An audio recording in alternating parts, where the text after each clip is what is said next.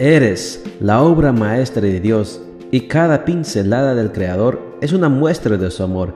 Presentamos la lectura devocional para damas, Pinceladas del Amor Divino, escrito por Erna Alvarado Poblete en la voz de Ruth Vargas desde Estados Unidos para todo el mundo de habla hispana.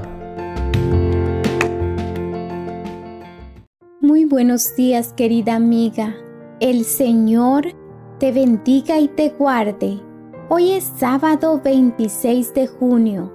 El título de la matutina para hoy es El precio de la vida. Nuestro versículo de memoria lo encontramos en Juan 10:10 10 y nos dice, El ladrón viene solamente para robar, matar y destruir, pero yo he venido para que tengan vida y para que la tengan en abundancia.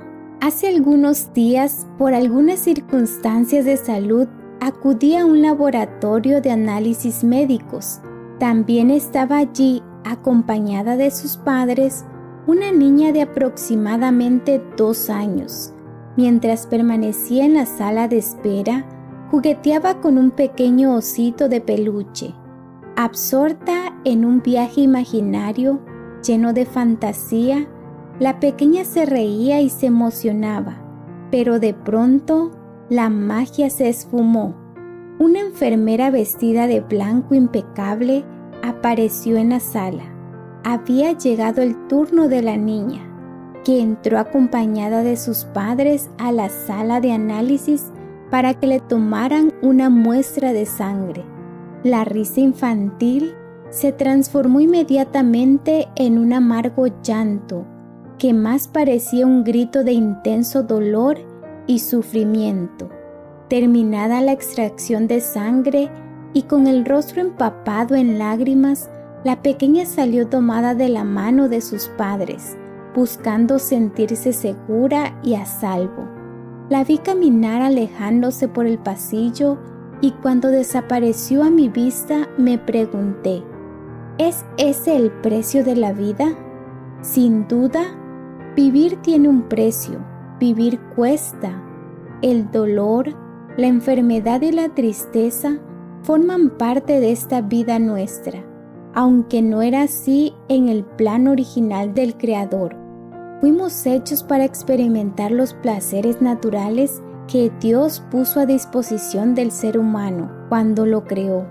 El resultado de la desobediencia trajo como consecuencia la enfermedad, el sufrimiento y la apatía ante la existencia, que en muchos casos se transforma en un vacío existencial que nunca se llena. Sin embargo, es bueno saber que cada persona escoge cómo responder a las demandas cotidianas y toma responsabilidad acerca de cómo quiere vivir.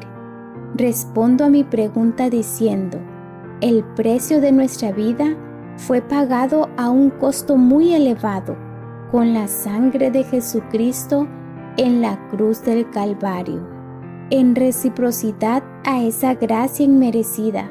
¿Qué haremos? Sugiero una cosa. Vive con responsabilidad cada minuto, haciendo, sintiendo y estando en el aquí y en el ahora, con la seguridad de que pronto el cielo se abrirá, el Padre Celestial vendrá en tu rescate y secará todas las lágrimas de ellos y ya no habrá muerte, ni llanto, ni lamento, ni dolor, porque todo lo que antes existía ha dejado de existir. Apocalipsis 21:4